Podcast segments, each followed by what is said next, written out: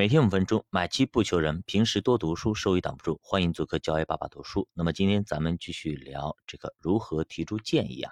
我们想要别人信任我们，或者别人聘用请了我们作为他们的顾问，或者等等啊。那么我们要提出一些建议，但是提建议呢是有方法和技巧的。我们呢是不能上来就直接哒哒哒哒哒，你这边不好不好不怎么样怎么样，应该怎么怎么样。他是聘了一个顾问，而不是聘了一个老板或者一个老爸，让你教我怎么做事。我是主人，你是我的顾问，我们是平等的，我们互相合作，把这件事情做好。所以提建议是必须要提的，但是呢，提建议是有方法和技巧的。作者说叫二重奏，也就是说，顾问跟客户双方一同来演奏，我们是合作者。如果我们不能学着察觉、处理并回应客户的情绪，那么你永远无法成为一个高效的顾问。那么作者也举例啊。比如说，大卫他在职业生涯早期呢，一家大型的专业机构呢聘请大卫评估他们公司的一些绩效表现。那大卫呢，作为一个愣头青呢，他刚刚也介入到这个专业领域，同时呢，他觉得自己非常的专业，直接就给出一些答案。他说：“你们在这些方面表现的太他妈糟糕了，你们应该立刻采取这样的行动，才可以让你们企业。”更加的好，起死回生，不然的话，这样下去，你的企业就一塌糊涂，就是永远都起不来。那么大卫也给出了很多很多专业的建议。那么这个时候，大卫觉得，哎，我给的非常的专业，我应该很牛逼，我做的非常好。但是呢，大卫却被炒了鱿鱼。原因呢，大卫的结论造成了破坏性影响，这让大卫百思不得其解呀。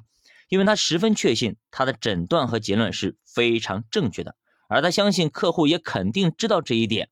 最终呢，大卫领悟了这其中本该显而易见的道理。作为专业顾问，仅有正确的意见还是不够的。顾问的职责是为客户提供帮助，因此他还需要锻炼一种能够让客户心悦诚服的接受建议的沟通技巧。不但要让客户承认他们做法是有错误的，还要让他们欣然接受你所提出的建议。那么咱们打个比方，比方说你正在做一件事情，突然上来一个陌生人，直接跟你说你这样做是错的，你要这样这样做，你会听他的吗？你肯定不会，你肯定会继续做你自己的。你是谁呀？你在干嘛呀？对吧？我凭什么听你的？再比如说咱们夫妻，如果你老公在开车，老婆在旁边说你走这条路是错的，你应该走那条路，那条路最近的，你觉得老公会听他的吗？很多时候会因此而吵架。再比如说，咱们说孩子，你这样做是不对的，你应该这样这样这样做，对吧？你说孩子很多时候也不会听我们的，对不对？就是这样一个道理。你直接上来就这样咔咔咔给别人，对方没有留一点的情面，你怎么可能让别人心悦诚服的去接受你的建议呢？别人不给你怼你就不错了。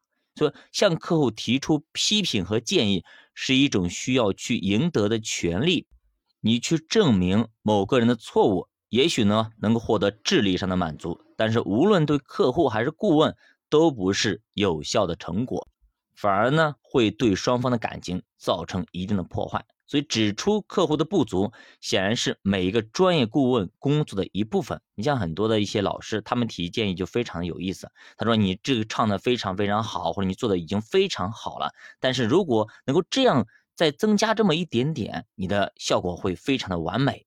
你这样听多好。”别上来，哎呀，你这个做什么东西啊？这个地如果这个地方你不应该怎么怎么怎么怎么样？你觉得别人能够心悦诚服的听你的建议吗？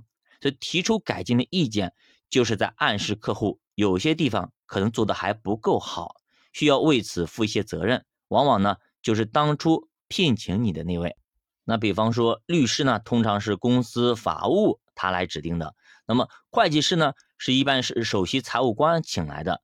营销和公关顾问呢，一般是市场部的老总来任命的，而精算师呢，一般是由人力资源或者养老金计划主管来物色的。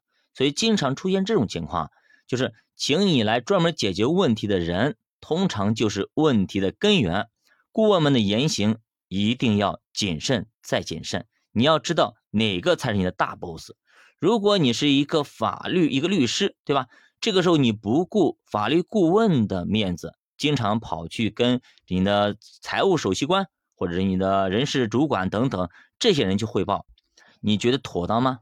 所以说呢，分析和解决客户的问题，一定要考虑客户的处境，仔细分析和考虑事情有多敏感，客户的情绪会。受到怎样的影响，牵扯到哪些办公室政治等等等等。所以这个时候你一定要顾及到他的一个情面，你不能说引下愣头青一样，哒哒哒的拿弄，对吧？你让你的请你来的那个 boss 无地自容或者很尴尬，你不能够这样去做。所以说呢，无论涉及的领域有多么高深，哎，这个专业性有多么强，那么你提建议的时候一定要顾及到每一个人，并且呢，能够根据不同的对象找到最合适的沟通方式。比方说，那么请你来的这个部门的领导跟对方你需要去沟通的那个部门的领导两个人是对头，你该如何去搞定对方？那么这个是需要技巧的。所以事先呢，你要了解其中的人与人的关系，同时呢，要找到合适的沟通方法。那么到底有哪些有效的沟通方法呢？我们下节给大家继续接着聊。教爸读书陪你一起慢慢变富，我是教爸爸，下期见。如果大家对投资感兴趣，可以点击主播头像，关注主播新米团，跟主播一起探讨投资的智慧。再见。